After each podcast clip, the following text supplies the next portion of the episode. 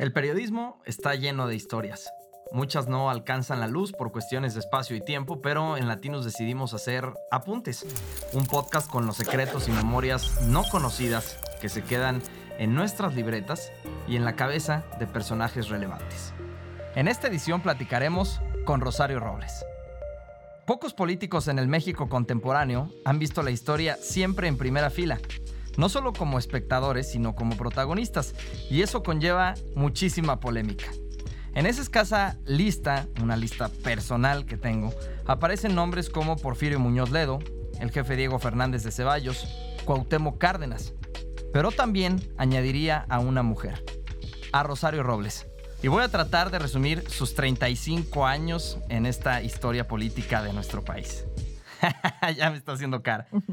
Fundadora del PRD, primera mujer en gobernar el Distrito Federal. Ella le entrega el poder a López Obrador en el 2000, quien era su aliado. Primera líder en hablar del aborto, primera líder política en tocar el tema del aborto en un momento en que México no tocaba esos asuntos.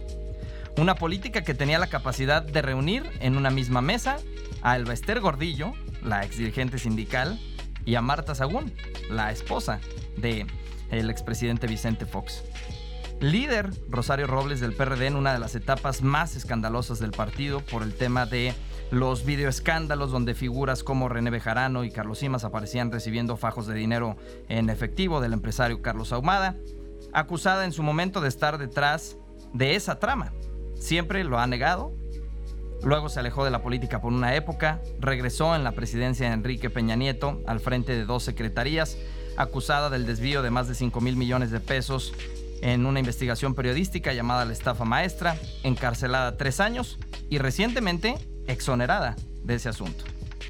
Lo que no hay en tu cabeza de historias, Rosario Robles. Muchas gracias por estar con nosotros en Apuntes. Bienvenida, ¿cómo estás? Muy bien, Claudio. Ya regañando aquí que hables de tantos años. Oye, si soy re joven. 35 años en, la política desde el sindicato de la UNAM, pues considerándolo, antes, porque fui líder estudiantil. Sí. Yo participé en el movimiento estudiantil en la Facultad de Economía.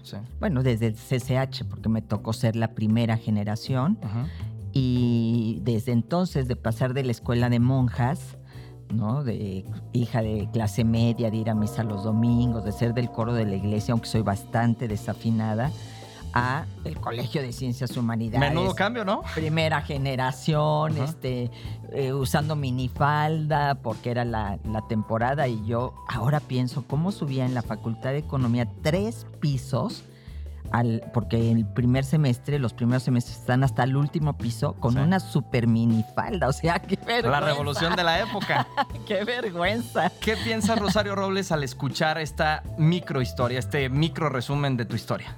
Bueno, yo creo que hay muchos aspectos que obviamente se hace énfasis en asuntos como lo de los videoescándalos o lo de la, entre comillas, estafa que yo le llamo infamia maestra. Pero yo creo que hay muchos temas en los que yo fui pionera, eh, que fui primeras veces. Te puedo decir algo que ahorita apenas se está discutiendo en el Senado mexicano, que es toda esta política de cuidados en el sindicato de la universidad, donde yo era parte del comité ejecutivo. ¿Te refieres a los cuidados de personas enfermas, lo que presentó eh, Juan Pablo Adame? Eh, de cuidados de personas enfermas, pero toda la política de cuidados, es decir, el que se pudiera compartir con la mujer la tarea de cuidar a los hijos, que no fuera una responsabilidad única. Yo logré que en el contrato colectivo del STUNAM, a mediados de los años 80, se, eh, se, estableciera eso como una obligación también de los padres, que pudieran tener el permiso de cuidar a los hijos cuando estuvieran enfermos o de que fueran rescindidos el contrato si había violencia sexual y demás. Eso que apenas hace muy poco se logró, yo lo logré en el sindicato en los años 80. Te pongo ese ejemplo porque en muchos otros aspectos, incluso eh, aspectos que han quedado como por debajo del tapete por lo de la estafa maestra, pero la cruzada contra el hambre, el haber llegado a los municipios más pobres del país,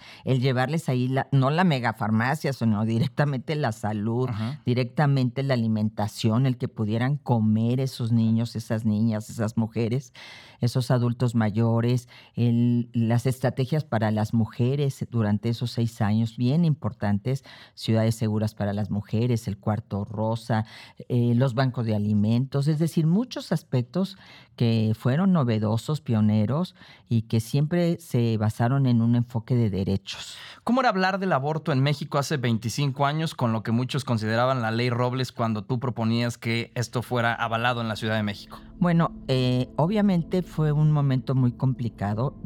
yo vengo del movimiento feminista y cuando yo llego a la jefatura de gobierno de la Ciudad de México, pues todos los grupos feministas me dicen, pues te toca cumplir, te toca eh, que en la Ciudad de México, ya que hay mayoría del PRD en la asamblea, en la entonces Asamblea Legislativa, y tú eres la jefa de gobierno feminista, pues el que se, eh, se toque este tema y se amplíen. En aquel momento fue una ampliación de los causales.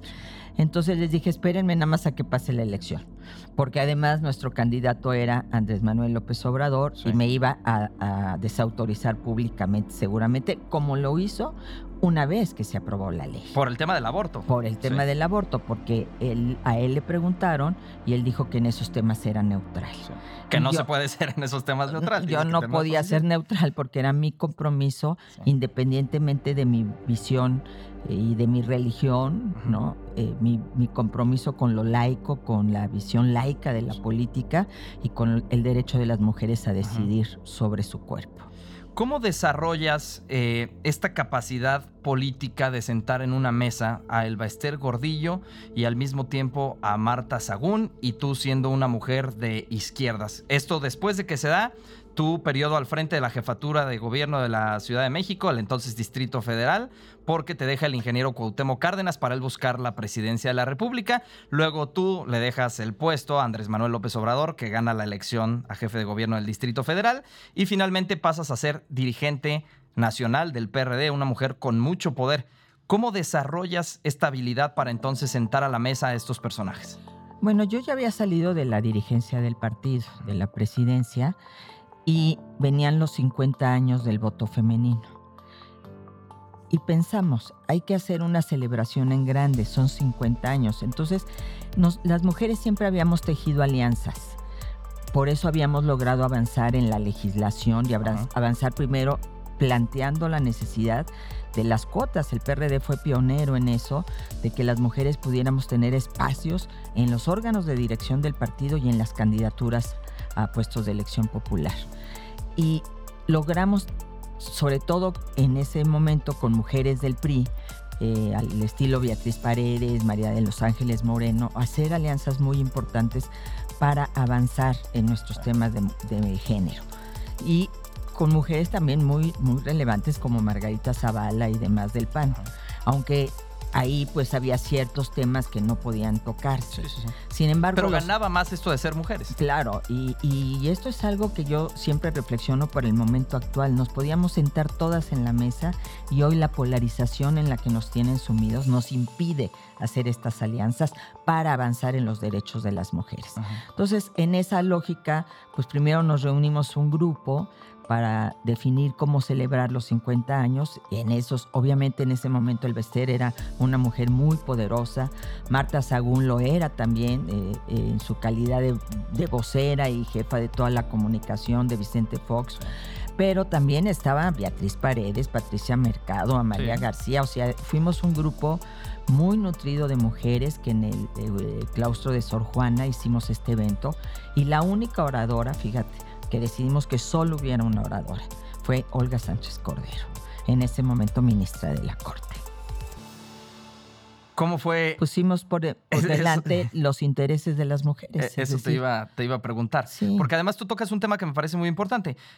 Esto no se podría lograr en el México actual. Imposible. O por lo menos no dejarían a un bando participar. Sí. Y sabemos quién. ¿A cuál bando? ¿no? Es decir, porque además significa eh, tener una visión progresista. Tú sabes que el feminismo y todo lo que tiene que ver con los derechos de las mujeres ha sido estigmatizado en este gobierno.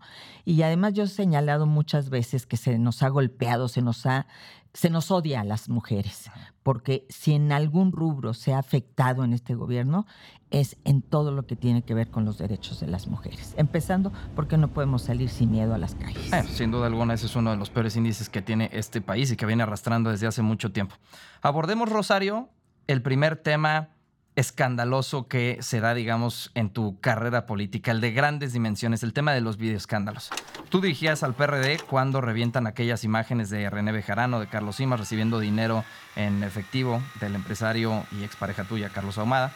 Te acusan de estar detrás, que el dinero era para financiar campañas políticas del PRD. ¿Tú sabías que Carlos Ahumada grababa estos encuentros? ¿Conocías del asunto? Bueno, en primer lugar, yo ya había salido de la presidencia del PRD en ese momento porque fueron los videos en 2004. A mí me había señalado Carlos Ahumada que ciertos personajes del PRD, pues él los había apoyado en sus campañas. Venía la elección del 2003, una elección muy complicada porque elección nada más intermedia. intermedia porque nada más era elección para diputados, no se acompañaba de nada más y la gente, pues eh, un diputado no va a salir ni a votar. X, ¿no? Sí. El PRD tenía 50 legisladores y yo hice el compromiso público de llegar a 100 y si no renunciaba a la dirigencia del partido. Me quedé en 99 y renuncié a la presidencia del PRD. Fui Con congruente. aquel famoso 20% que prometiste y que no se dio. Que- pero por un diputado. Sí. Es decir, eh, dupliqué, dupliqué el número de, de diputados prácticamente que tenía el PRD, sus prerrogativas. Es decir, fue un gran avance para el partido. Sin embargo, vino después esta situación eh, en donde Carlos Ahumada decía, bueno, pues es que a mí me tienen que pagar estos cuates. Y yo decía, oye, pues espérate, o sea, yo hago que te paguen, es decir, pero primero tiene que pasar la elección. A mí jamás me dijo que los había videograbado, Ajá. ni que los tenía en esa circunstancia. Y bueno, en el 2004 se desata toda esta situación porque nadie le responde y eh, evidentemente que pues yo soy la pagana de esta circunstancia por la relación personal que tenía con él, pero yo no fui la que eh, a sus oficinas a pedirle dinero. Eh, y ya ahora sabemos por investigaciones que se han realizado, pues quiénes son los que se han movido con el cash. No era yo, ni yo salí en ningún video. ¿no? Que es básicamente entonces lo que tú dices, eh, traslado yo tus palabras y te las voy a poner en la boca, es el mismo grupo de siempre, el, del, el, el cercano Andrés Manuel López Obrador que se mueve recogiendo dinero por todas partes en efectivo. ¿Ese fue un método que además tuviste como dirigente del PRD? Yo no la vi, yo no lo vi como dirigente del PRD, ya no estaba en la presidencia del partido cuando Carlos Bueno, en ese círculo íntimo. pero no era un dinero para el PRD, Sí. ¿no? Sino era un dinero para gente vinculada, digamos, a Andrés Manuel López Obrador. O sea, el tema de Gustavo Ponce, que era su secretario de Finanzas, el tema de René Bejarano. Digamos, la única persona muy cercana a mí en ese momento era Carlos Simas, ¿no? Mismo que pues entregó su esposa. ¿Había más empresarios que participaban en, esta, en este financiamiento? Pues no, realmente el PRD, el PRD vivía de sus prerrogativas, realmente era un partido que no tenía ninguna manera de, de acceder, Ajá. digamos, no tenía en ese momento una posición más que en la jefatura de gobierno, Sí. pero una posición relevante para que los empresarios te voltearan a ver. Ahora, pues ya sabemos, porque lo hemos visto, que no era un modus operandi exclusivo de Carlos Ahumada o exclusivo del PRD, Ajá. ¿no? O en ese momento de la gente cercana a López Obrador, sino que es un método que muchos empresarios en este país hacen en la política para apoyar a candidatos. Y luego se cobran. Y ahora, y luego se cobran. Y ahora estamos viendo, lamentablemente, que el crimen organizado, pues también eh, tenemos el riesgo de que financia campañas y pone candidatos. Sí, es un nuevo, un nuevo actor en esta, en esta Así trama. es. Entonces, pues la verdad lo que fue un gran escándalo es porque se pasaron en la televisión, pero que eso sucedía en todos los partidos. yo Ahora no quiere es- decir que eso sea lo correcto. no, para nada, pero sí nos llama y nos, eh, nos eh, obliga a una reflexión sobre los financiamientos y la regulación, porque al final de cuentas hay dinero privado en las campañas políticas, ¿no? Y entonces el tema del financiamiento es uno de los grandes rubros que yo creo se tienen que volver a discutir, porque logramos que hubiera un financiamiento público para que no hubiera piso disparejo en la contienda, en la reforma del 96, en la que yo también participé. Yo fui la diputada del PRD que estuvo en esa comisión y que convenció a López Obrador de que teníamos que aprobar esa reforma, eh, o sea, con los votos del PRD en la Cámara de Diputados. Déjame, me detengo en algo, en una frase que aventaste por ahí al final de la idea anterior y la anoté aquí. A Carlos Simas lo entregó su esposa. ¿Claudia Sheinbaum? Sí, porque eh, en una reunión, yo lo acabo de leer en un libro, no tampoco sabía tanto, solo sé que Marcelo Ebrard fue el operador de toda esta operación eh, y que dijo, pues quién es, ahora sí que una vez más el chivo expiatorio de este asunto, pues Rosario. ¿Por qué? Por su relación. Y eh, ya había salido yo del PRD, entonces ya era vista como alguien a la que podía sacrificar fácilmente. Y Andrés Manuel, además, Andrés Manuel se había opuesto a que yo fuera la presidenta del PRD, porque él me veía, yo creo, primero, como le había dicho no a varias cosas, y sabes que eso no es posible con López Obrador y además me empezó a ver como un, peligro para él, cuando yo estaba claramente convencida de que él debía ser nuestro candidato en el 2006. Sin embargo, yo también tenía una gran popularidad, había sido una jefa de gobierno muy popular, una dirigente de partido exitosa. Eso es cierto, traías mejores números que el ingeniero Cuauhtémoc Cárdenas. Sí, sí, o sea, porque pues yo comuniqué de otra manera, etcétera. El ingeniero, tú sabes que en eso es muy sobrio. Y eh, eh, pues ya veníamos una nueva generación. Realmente ya nos habían pasado en aquel tiempo, no se acostumbraba el bastón de mando, sino la estafeta. Y pues yo veía a Andrés Manuel claramente, era el jefe de gobierno, iba a estar ahí cinco años antes de renunciar para irse a la campaña, pues como el que le seguía al ingeniero. Sin embargo, él empezó pues a través de sus grupos a golpearme y él no quería que yo fuera la presidenta del partido. Hasta que yo me le enfrenté y le dije, oye, yo te he apoyado en todo yo te apoyé en la presidencia del PRD, te apoyé para que fueras jefe de gobierno. Tienes todo el derecho a no apoyarme. Tienes todo el derecho a no estar conmigo. Nada más quiero saber por qué. ¿Y qué te dijo? Que no, que es que él no quería meterse porque era el jefe de gobierno, estaba más que metido, pero que a él no lo dejáramos afuera de sus asuntos. ¿No le gustaba hacer campaña haciendo, ocupando un puesto público? no, o sea, según él, este, pues él no quería involucrarse en los asuntos internos del partido, pero saliendo de ahí, casualmente a la media hora me habló René Bejarano que quería reunirse conmigo y pues apoyaron mi campaña a la presidencia del PRD. Eso es un hecho. ¿Y cómo es entonces esta entrega de Claudia Sheinbaum? No, bueno, ¿Cómo Claudia que, Sheinbaum lo que entrega he leído, a su esposo? ¿no? Lo que he leído es que cuando Andrés Manuel pregunta quién más está, pues ella dice que es Carlos Simas. ¿Quién más está involucrado en los videos? Y, Claudia responde que es Carlos, Carlos Simas. ¿Un poco lavándose la cara? Pues yo creo, no sé, no sé qué, eso habría que preguntárselo a ella, ¿no? ¿Hablaste con López Obrador sobre los videoescándalos del PRD en algún momento después de ellos? Intenté hablar con él cuando ya estaba muy amenazante todo el tema de Carlos Ahumada. Este, eran eh, discusiones muy fuertes, yo tratando de mediar, de evitar que hubiera un golpe al partido, y, pero ya no me recibió, ya no me recibió Andrés Manuel. Entonces, pues yo ya no pude evitar esa situación.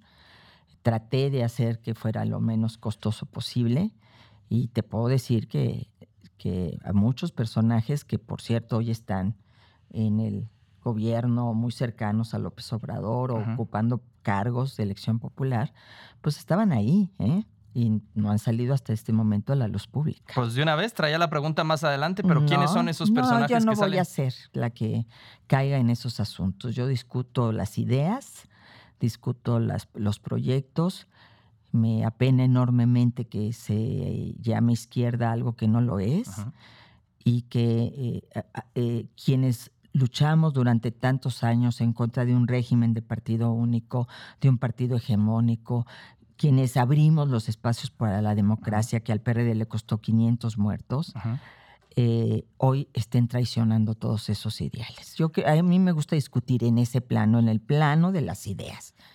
¿Tú sabes con nombres y apellidos quiénes son estos personajes que aparecen en los videos que Carlos Ahumada no ha revelado? Pues él ha dicho varios nombres y apellidos. Él mismo los ha dicho.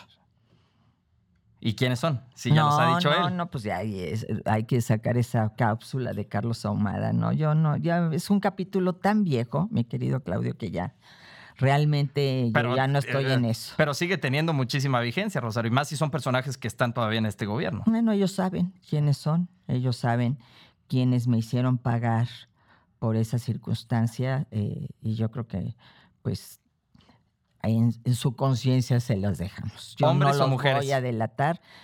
Creo que si algo me ha caracterizado en la vida política, de mi vida política, son mis convicciones, mis principios y no delatar a nadie porque no estoy yo en ese papel, no me parece correcto. La lealtad para mí es un aspecto fundamental y como quiera fueron mis compañeros, eran en ese momento mis compañeros y yo no los iba a delatar. ¿Son hombres y mujeres? Hombres y mujeres. Rosario, tú tienes un libro llamado Con todo el corazón, de 2005, y en él reconoces que cometiste el error de relacionar lo personal en lo político. Años más tarde, pues Carlos Ahumada y tú terminan demandándose prácticamente de ida y vuelta por una deuda, por una extorsión, viceversa. ¿Por qué terminó tan mal ese asunto? Bueno, pues porque yo no podía avalar todo esto de los eh, videoescándalos y de toda esta situación. Y luego él cuando ya estaba yo en el gobierno, habían pasado casi 10 años de todo este asunto, en el gobierno de Peña, inventa un pagaré de deuda millonaria que dice que el PRD le debía, ¿no? Cosa que es absolutamente falsa. Y no lo demandé yo, lo demandó el PRD y, yo. O sea, lo demandamos conjuntamente por esta extorsión que me quería hacer y que eh, es inaceptable y que hoy ha revivido, ¿eh? pero nosotros estamos, yo creo que él le apostó a dos cosas, que yo ocupaba un puesto de altísimo nivel, secretaria de gabinete, de un gabinete federal. secretaria de Estado. De Estado, y que entonces iba a ceder a su chantaje o que pues me iba a costar la salida del gabinete y que además el PRD se iba a ir en contra mía. Pero como teníamos las pruebas de que era totalmente falso, en ese momento el presidente del PRD era Carlos Navarrete, hablé con ellos, hablamos, hicimos un frente común, hablé con el presidente Peña, le dije, esta es una farsa porque además el pagaré evidentemente tiene irregularidades. Dice que, por ejemplo, Rosario Robles, presidenta del PRD y presidenta del Consejo Nacional del PRD, para decirte, es, esos dos cargos son incompatibles en el Partido de la Revolución Democrática. Entonces, para empezar, digamos, había muchas irregularidades en el pagaré. Hablé con el presidente, le dije si era necesario yo dejaba la, eh, eh, mi puesto. me dijo de ninguna manera. Y nos sostuvimos y mira, aquí estamos tranquilos. ¿Fue así de simple la plática con Peña Nieto al respecto? Sí, porque El, o sea, yo tenía una copia del pagaré y eh, se la enseñé, la consultó con la Consejería Jurídica de Presidencia, les dije, esto es un fraude, le dijeron, este es un fraude, el PRD evaluó esta postura y entonces pues era, era tan evidente un chantaje, una extorsión, que el presidente pues eh, dijo, no hay ningún problema y enfréntalo legalmente, como debe de ser, ¿no? En la presidencia ya de López Obrador, la Fiscalía aprovecha tu antigua demanda contra Carlos Ahumada para ir contra él y solicitar su extradición de Argentina en 2021. Él amenaza con, si me llevan a México, pues saldrán más videos. Déjame insistirte, ¿tú conoces el contenido de esos videos? ¿Tú conoces el contenido de quienes están ahí? ¿Los llegaste a ver? No, no los llegué a ver, pero sí me mencionó algunos casos en algún momento. Entonces, pero no lo, no lo iban a traer por la demanda nuestra, del PRD y mía. pero la estaban aprovechando. No, era el viejo tema por el cual lo habían metido en la cárcel aquí en México, ¿no? Que tenía que ver con sus contratos con algunas de las delegaciones. De las constructoras. De las delegaciones. Entonces, pues sí, los amenazó y lo dejaron de molestar. Porque así, así tienen la conciencia, ¿no? Porque saben que existen esos materiales que pueden existir, ¿no? Saben que fueron, saben que recibieron dinero, saben que estuvieron en esa oficina.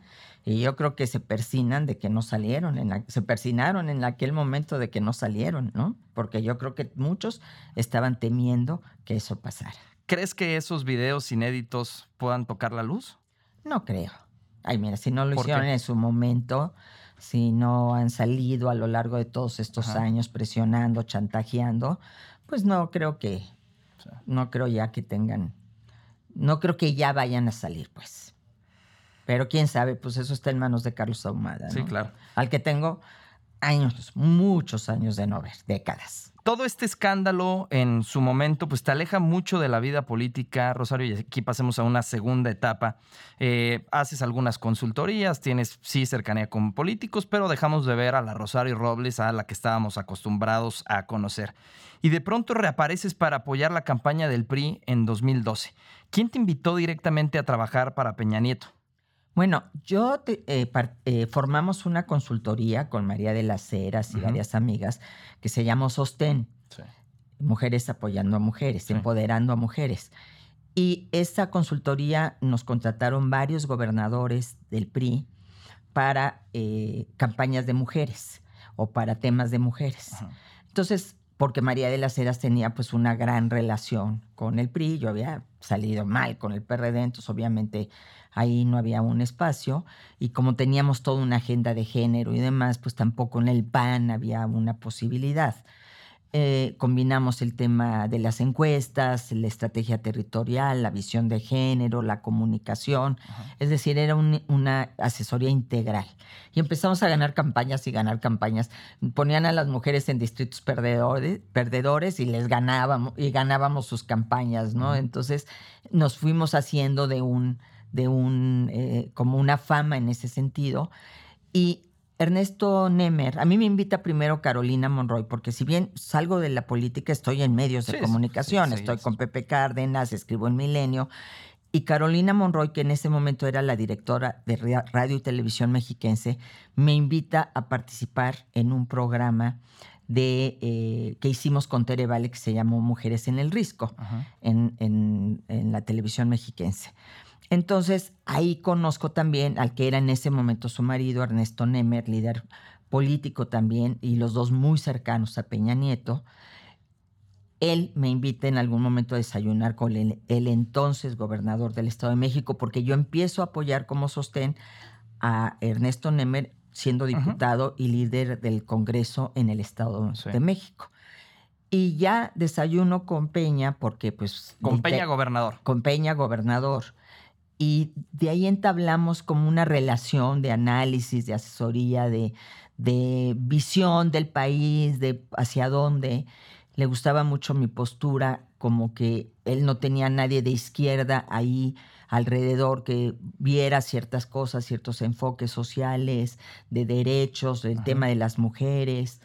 Eh, recuerda que esa fue una época en la que el PRI en muchos estados este, estableció que la vida era desde la concepción en sus constituciones y en el Estado de México no se hizo esa reforma, precisamente porque yo hice todo un análisis de eh, porque una reforma regresiva pues realmente no, no le iba a beneficiar a un posible candidato presidencial, etcétera. Y, y a partir de allí entablamos una amistad. Él me invita a participar en su campaña. ¿Directamente él? Él directamente a participar en su campaña. Eh, eh, yo le propongo construir una red de mujeres. ¿Te ofreció el puesto ahí directamente o nada más te dijo vente a jalar con nosotros? Con nosotros. yo le hice la propuesta, una red de mujeres, pero a cambio de 10 compromisos. Es decir, aquí no es gratis. Yo quiero, sí, te construyo una red de mujeres, pero estos son los compromisos. Yo le, le, expliqué mucho la importancia de las escuelas de tiempo completo, de los comedores comunitarios, del el tema de la violencia hacia las mujeres, etcétera, cosas que él ya manejaba también. Entonces hicimos un catálogo y con ese catálogo construimos esta red de mexicanas comprometidas con la paz que apoyó su campaña presidencial. Muchos consideran que trabajar para Peña Nieto fue tu pago de parte de lo que llamaban la mafia del poder por el tema de muchos años atrás.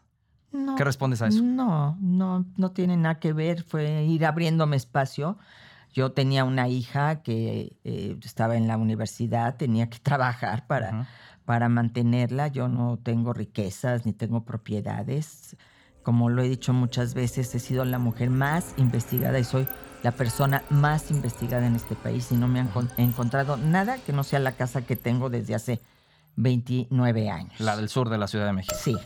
Entonces, este, pues no, no, fue más bien por la vía del trabajo, por la vía de las relaciones, porque estaba asesorando a Ernesto Nemer y a través de eso establecimos un vínculo amistoso, personal y, de visión de país en donde al presidente Peña le interesó lo que yo planteaba en términos sociales y de derechos, como una política social que no fuera clientelar, que estuviera basada en otros enfoques de participación comunitaria, etcétera. Y entonces fue que por eso es que estuve ahí.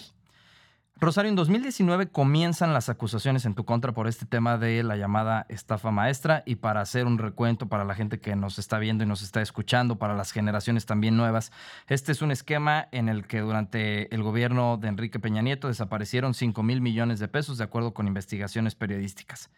Consistía en hacer convenios con universidades para que a su vez realizaran servicios y en casos, según la denuncia, no se hacían, otros contrataban a empresas fantasma por órdenes de funcionarios.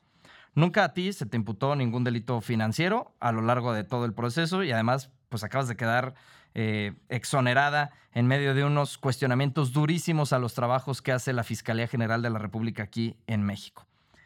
A pesar de la exoneración, aún así, ¿cómo le explicas a la gente que de la Secretaría que tú encabezaste primero y de la secretaría que tú encabezaste en segundo lugar, Sol y Sedatu, desaparecieron 5 mil millones de pesos. ¿Cómo contestarle a la gente que sigue teniendo dudas y dice, no puede ser posible que Rosario Robles encabezara esas dos secretarías y no supiera o no estuviera involucrada en el asunto? ¿Cómo lo explicas? Bueno, lo explico de una manera muy sencilla. Nadie ha comprobado que desaparecieron 5 mil millones de pesos. No está comprobado. Son años de investigación de esta investigación, ocho años. De este informe periodístico, ocho años. Donde no solamente, y esto es bien importante señalarlo, estaban Cedesol y Sedatu. En esta investigación estaban 10 dependencias públicas federales. ¿A quién solo se les señaló? Y si Tú dime los otros nombres. Si lo subimos, sube hasta 70 oficinas. Bueno, ¿Quiénes son los otros? ¿Por qué nada se le puso mi nombre y, mi cara a esta investigación sí, en Ese, en ese solo asunto, la única señalada y además, bueno, no la única señalada, pero la única persona que estuvo en la cárcel por el asunto citada, perseguida. Y durante todo este tiempo no han solo, no han podido demostrar nada. Entonces yo me pregunto, ¿por qué de qué 5 mil millones de pesos no me di cuenta. Que alguien me verifique que eso sucedió. Ahora, no lo han podido hacer. La Auditoría Superior de la Federación en tiempos de portal decía que era imposible verificar porque pues había cajas, ustedes le entregaban cajas y decían que se habían hecho servicios y que los servicios pues con el papel decían que sí se habían hecho, pero que se habían hecho prácticamente al día siguiente después de ser contratados. No, no, no es no fue así. Y yo te puedo decir que muchos de los convenios se realizaron, no puedo tener la certeza de todos, porque no, es decir, hay tramos de responsabilidad, ¿no? Y no es que sacaron X cantidad, sino que había convenios que eran legales por artículo primero de la ley de adquisiciones las universidades realizaron sus trabajos, yo les contrataba un vaso de agua y me entregaban un vaso de agua. ¿Cómo lo hicieron? No era mi competencia. Pero en esos trabajos, trabajos en esos convenios, por cierto, en muchas de esas auditorías se señalan que se hicieron los trabajos. Es decir, a mí nadie me va a decir que no hubo comedores comunitarios, a mí no me va nadie me va a decir que no había ferias en el zócalo de las organizaciones de la sociedad civil, el concierto de jóvenes, los grupos de nutrición, eh, todo el esquema que estaba relacionado con los brigadistas de la Cruzada Nacional contra el Hambre. El mismo portal me dijo que el Fondo de Combate a la Pobreza se dedicaba a comprar suburbans. Hicimos un esquema totalmente diferente cuando llegamos y creamos una estructura espejo a los municipios que eran los coordinadores técnicos municipales. Ahora dicen que no existieron. ¿Cómo? ¿Cómo no existieron si logramos que este fondo se reorientara en un 70% y fuimos reconocidos por Coneval y por el propio auditor? Entonces, por eso a mí no me pudieron acusar de nada. A nadie está acusado de peculado. Nadie. Sí. Todo lo que te señalan son faltas administrativas.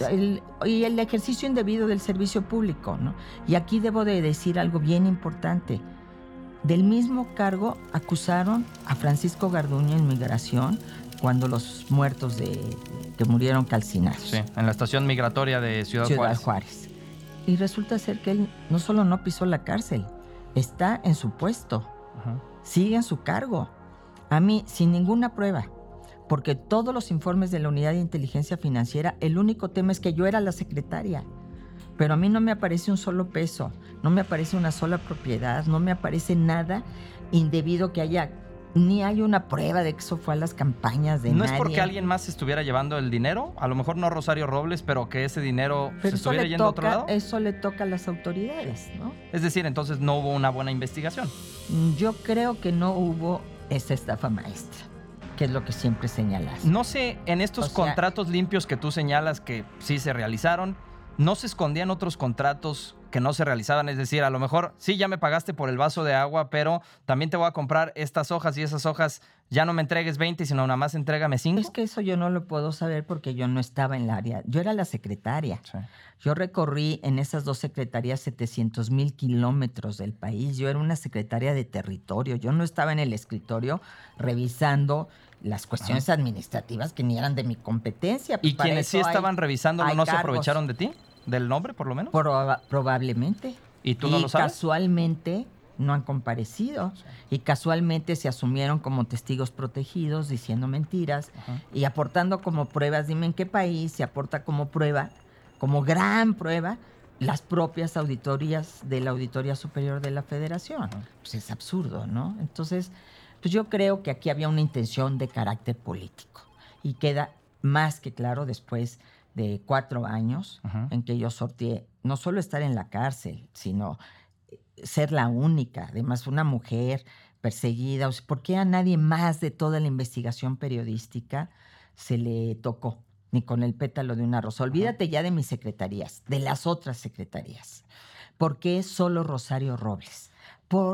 Había un pasado, porque había que cobrarme mi presencia en el gabinete de Enrique Peña Nieto, porque para los efectos de quien hoy nos gobierna, no puede haber alguien que haya estado cercano a esa persona que ya no le diga que sí. Pero tiene a muchísimos expriistas, empezando por Manuel Barlet, ¿no? Empezando por Un Manuel delincuente de primer nivel.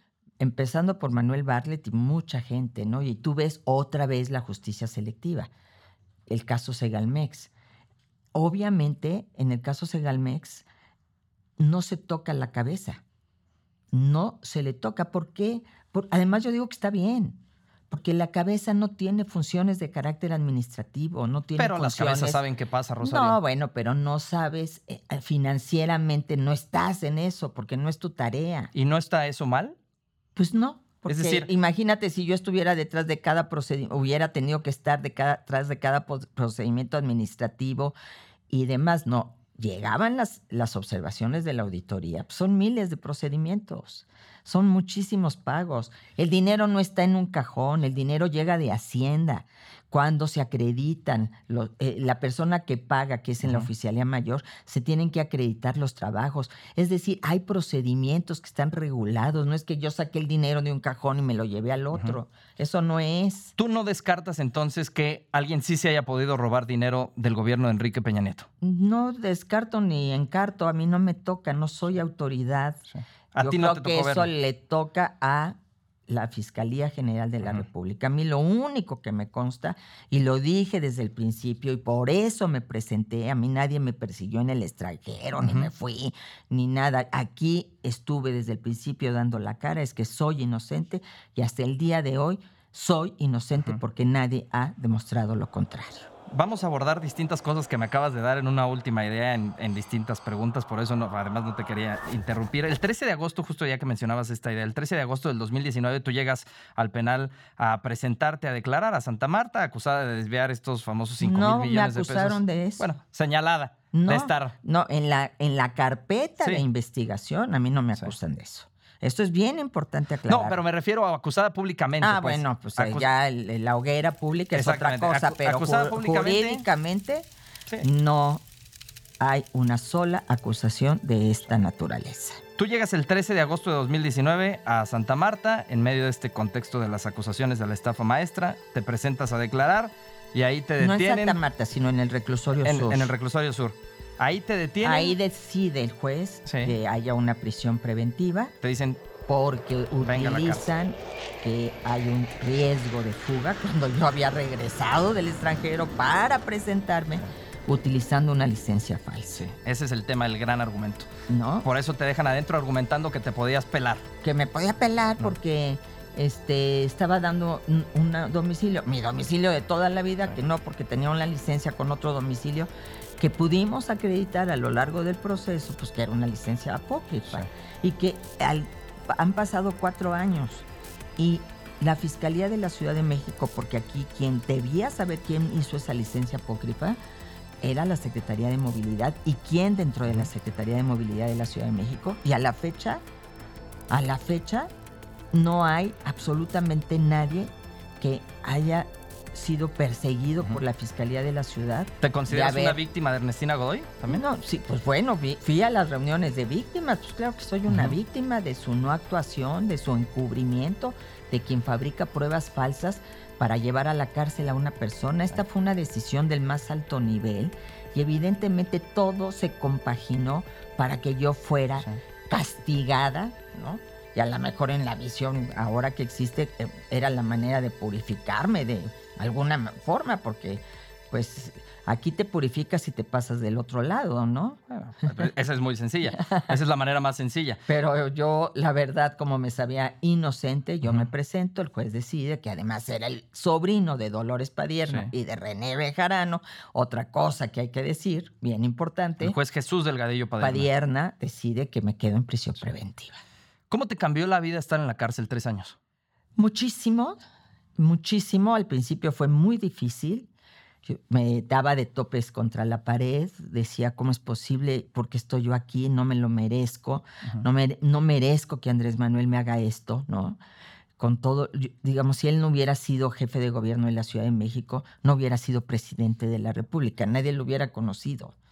Entonces, eh, pero después pasé al para qué. Dije, para algo estoy aquí. Y en el para qué encontré mucho sentido, ¿no? En ese momento, eh, cuando yo más estaba en el hoyo, eh, incluso siempre he sostenido que no hay nadie, yo creo que esté en la cárcel en el que, en el que no le pasen pensamientos suicidas. Sí. Eh, me llegó a, a, las manos porque leía mucho el libro de Víctor Frank, El hombre en busca del sentido, y yo dije, pues le tengo que encontrar, yo tengo un sentido que se llama mi hija Mariana y tengo que vivir por ella y dar la lucha y la pelea y limpiar mi nombre. ¿Pero llegaste a pensar en el suicidio? Es que lo piensas, lo piensas, es decir, yo ya quiero acabar con esto, ¿no? Pero evidentemente uno tiene una estructura, una formación que te permite de alguna manera, pues, eh, eh, dar el salto, ¿no? Y yo pasé del por qué al para qué muchas de las chicas se acercaban conmigo que tenían sus problemas, que empezamos a ayudar con pro bonos. Empecé a trabajar en temas de que sus abogados les defiendan con perspectiva de género, que hay una, eh, una jurisprudencia de la Corte, un protocolo de la Corte en ese sentido.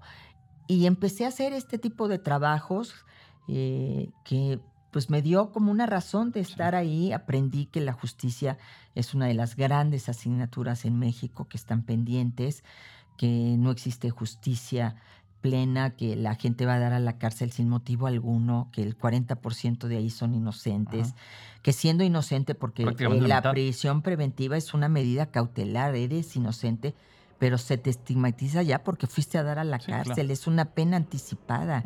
Y aparte eh, las mujeres que están en prisión preventiva, que son inocentes de acuerdo a la Constitución, están encerradas 23 de las 24 horas en celdas de 15 personas de 3 metros cuadrados, 4 metros cuadrados, sin agua, nada más agua en la mañana, agua en la noche. Imagínate. Entonces aprendí lo absurdo de toda esta visión punitiva que tenemos los mexicanos. y de cómo no buscar los mecanismos de justicia restaurativa. Vi cómo se aplica la justicia en México, ¿no? A la dueña del Repsamen todo el peso de la ley, porque era la dueña y porque lamentablemente hubo niños que murieron y personas que murieron, sin tocar a quien en ese momento era la alcaldesa o la, delegada, la delegada y limpiándole la cara a la entonces ya jefa de gobierno. Y el trato que se le dio a la línea 2. Ya nada más comparando esos dos casos, te das cuenta de la. No, lo que decías de Garduño, de migración. Bueno, sí, comparándolo conmigo, conmigo. Pero el caso de la línea 12, donde está involucrada una empresa, donde está involucrada una jefa de gobierno y un ex jefe de gobierno. Y ya olvídate de ellos, porque vuelvo al tema de la cabeza. La cabeza, pues a lo mejor no estaba en el tema de cuántos pesos se daba al mantenimiento y cuántos no, pero ni siquiera fue citada la directora del metro, citada a declarar. Entonces ahí ves las grandes diferencias. Si tú ves una Miss Money en la celda condenada a treinta y tantos años. ¿La de estar en la cárcel. Sí, Sí. pues éramos vecinas. Ya. Entonces, eh, o sea, ¿dónde está la justicia? Y ves Ah. cómo se llevan a las chicas que son carne de cañón para después decirles, declárate culpable y te conseguimos un procedimiento abreviado, pero es tanta lana, ¿no? Es decir, es terrible. Es Un terrible. pues. Eh, eh, tenemos que cambiar nuestro sistema de justicia. Oye, Y pero- eso es lo que yo aprendí. Sí. Y entonces dije, a ver, yo soy una mujer que conoce todo México. He recorrido sus ciudades más prósperas, sus rincones más pobres. No conocía esta parte. En algo me parezco a Andrés Manuel y es que somos de territorio, que recorremos todo el país. Él conoce todo el país como lo conozco yo muy bien, pero él no conoce esta parte, la del infierno, la de la alcantarilla.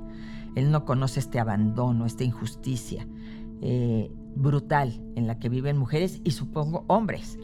Este, yo pues no puedo hablar más que de la experiencia que viví y del compromiso enorme que tengo con esta causa de la justicia. Todos estos detalles de la cárcel los vas a exponer próximamente en un libro, entiendo. En mi libro, sí. ¿Cómo se va a llamar? Rosario de México, como mi documental. Como lo que sacaste. Sí. Correcto. Vamos a hacer una serie de preguntas un poco más rápidas, porque además también el tiempo, yo Ya sé que nos eh, acabó. nos estás este, regalando tiempo que estás ocupada con ese asunto, pero son varios temas que, que- que no quiero dejar de abordar, Rosario. ¿Pensaste en huir antes de entrar a la cárcel? Es decir, en algún momento dijiste, ¿me les pelo a estos? No, nunca, Nunca. nunca, Ni siquiera sabía que había una investigación en Sí. mi contra.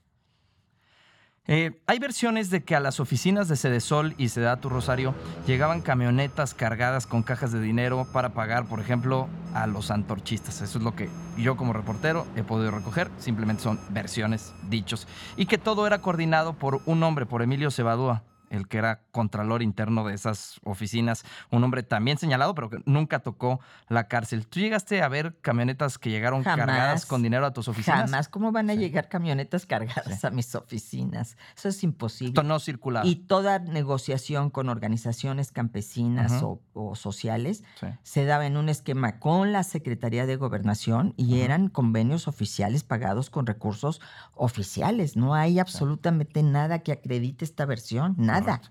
Un día desde la cárcel acusas tú eh, que Julio Scherer, el entonces consejero jurídico de la presidencia, Alejandro Gertz Manero, el todavía fiscal de la República, y Andrés Manuel López Obrador planearon tu captura para ir por peces más gordos. ¿Cómo te enteras tú de esa versión?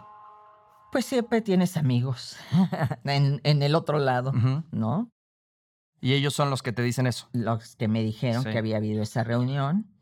Y además, pues yo vi como eh, después me cayó el 20 cuando sale todo este esquema que tenía la Consejería Jurídica de alguna manera Sí. de chantaje, de extorsión a, este, a determinados personajes para ir contra ellos o no ir contra ellos. ¿no? ¿Eso no contradice, Rosario, las claras señales de que Enrique Peña Nieto pactó la entrega de la presidencia con López Obrador? Pues a mí no me consta eso. No me consta para nada, ¿no? Yo no puedo. Yo creo que Andrés Manuel López Obrador iba a ganar la presidencia de la República, así lo decían las encuestas desde muy temprano del 2018. Eh, yo creo que ahí hubo un error, siempre lo he señalado. Se le dejó a Andrés Manuel todo el panorama del centro izquierda, una, un 60% de la base electoral se le dejó a él solo Ujú.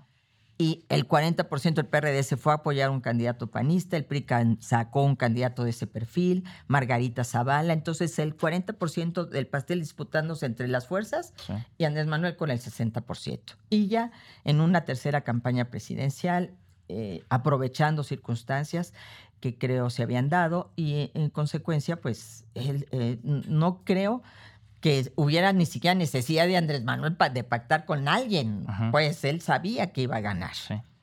¿Quién te ofrece a ti embarrar a Enrique Peña Nieto, a Videgaray, a Emilio Lozoya? Ay, no, Emilio Lozoya jamás. No te lo ofrecieron. No, no, Emilio Lozoya no tuvo nada que ver conmigo este, en lo absoluto. Su ámbito es Ajá. totalmente ajeno a, a- al- a las acusaciones que a mí me hicieron. ¿no? ¿Quién te ofrece embarrar a Peña Nieto y a Uno de los Videgaray? abogados que se acercó conmigo, sobre todo Luis Videgaray, no entiendo por qué se le, a- se le quería involucrar a Luis Videgaray. Ajá.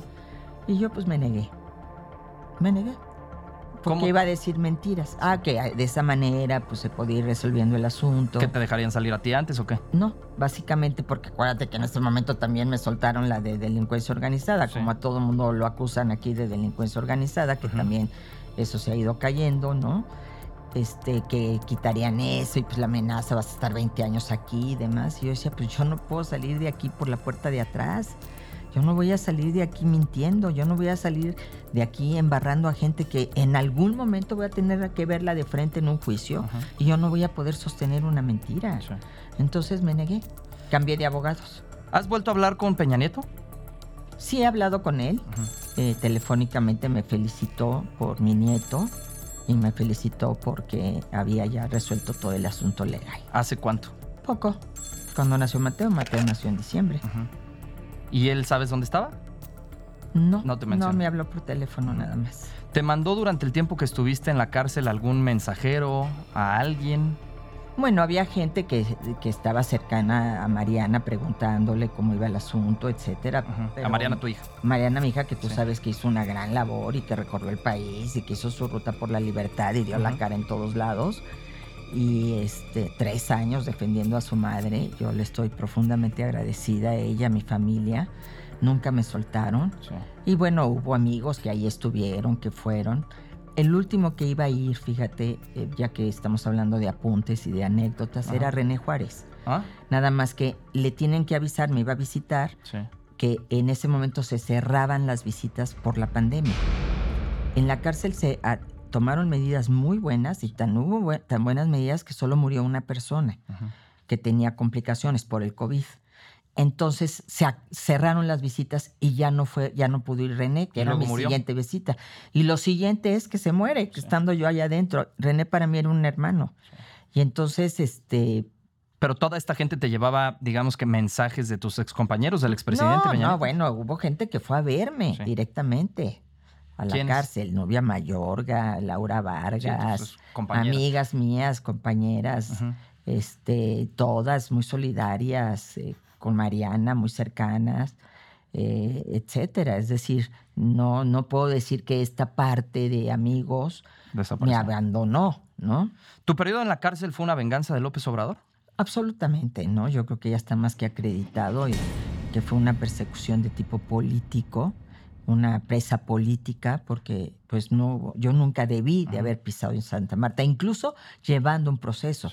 Debí de haberlo llevado en libertad porque era un delito no grave porque no había nada que y se los fui ganando se los fui ganando a golpe de amparos uno tras otro de un gran trabajo de mis abogados ganando toda esta situación y reivindicando lo que verdaderamente hice. Hicimos, disminuimos la pobreza extrema en este país, hicimos una política de desarrollo urbano que fue reconocido por la, por la ONU. A mí me nombraron parte del panel de alto nivel para la nueva agenda urbana, nada más ni nada menos que Antonio Guterres el, secretario, general, de la ONU. secretario general de la ONU.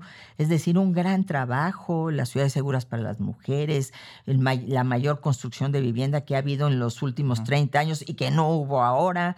Eh, es decir, una política basada en derechos, no había clientelas. Nosotros no andábamos con una estructura promoviendo al presidente Peña de ninguna manera. Pero el PRI la usó mucho tiempo. Ni diciendo, bueno, era una, pues sí, es eh, ahora tenemos el PRI se las enseñó a los de PRI reloaded, ¿no? Este, sí.